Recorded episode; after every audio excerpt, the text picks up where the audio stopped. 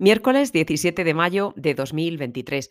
Nos quedan 11 sesiones para cerrar mayo, un mes en el que los mercados han estado muy pendientes de los datos macro, de las decisiones de los bancos centrales, de la publicación de resultados empresariales, de la salud de la banca regional americana y de las negociaciones en Estados Unidos sobre el techo de deuda. En la jornada de ayer, varios protagonistas. En primer lugar, las cifras de ventas minoristas y producción industrial en China, ambas por debajo de lo esperado, que se suman al moderado dato de inflación de abril que conocimos la semana pasada y que dejan entrever que el gigante asiático está creciendo a un ritmo inferior al previsto. Segunda noticia, el índice CEU, que mide la confianza de los inversores y analistas alemanes, y que retrocede de nuevo en mayo, entrando en terreno negativo, menos 10,7 frente a menos 5 esperado,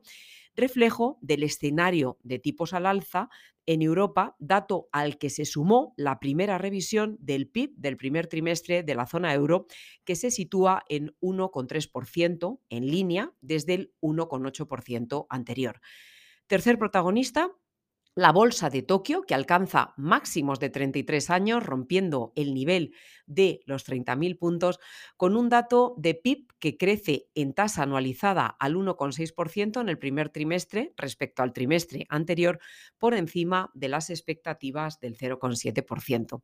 Con todo ayer, sesión anodina en Europa, con los índices cerrando ligeramente en negativo, pendientes de Wall Street, que terminó con descensos algo más abultados, 1% para el Dow Jones y 0,64 para el SP 500 y ligeramente en positivo 0,18 para el Nasdaq, donde las grandes compañías tecnológicas siguen avanzando posiciones. Microsoft lleva ya un 29,99 en el año, Apple 32,43, Amazon más 35%, Alphabet 35,45 y Meta un 98,45. La macro fue también importante en Estados Unidos, donde conocimos las ventas minoristas que se recuperan tras dos meses en contracción, más 0,4 en abril desde el menos 0,7 de marzo, eso sí, por debajo del más 0,8 previsto, y la producción industrial que avanza un 0,5% y que aleja el temor a un escenario de recesión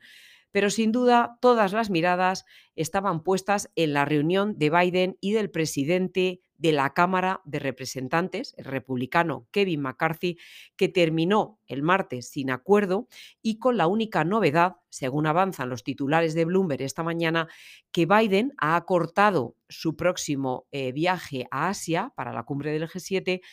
intentando avanzar con las negociaciones en estos días. Como portadas de la prensa de hoy nos quedamos con varios destacados.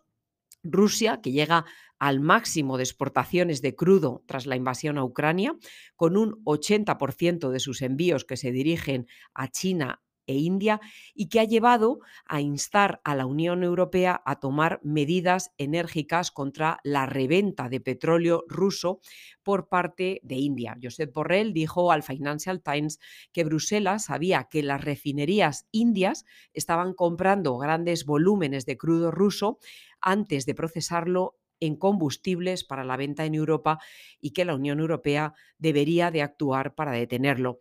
Segundo destacado, el Tesoro Español, que paga el 3% por las letras a tres meses por primera vez desde 2011.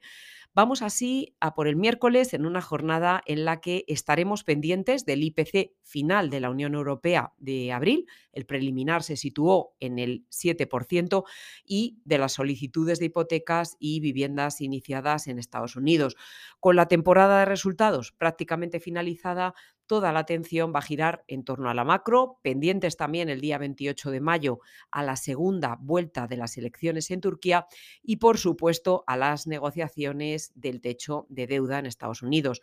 Esta mañana el eurodólar cotiza en 1,08 y los bonos, el 10 años español al 3,40, el alemán al 2,33 y el americano al 3,53. Muchas gracias y feliz semana.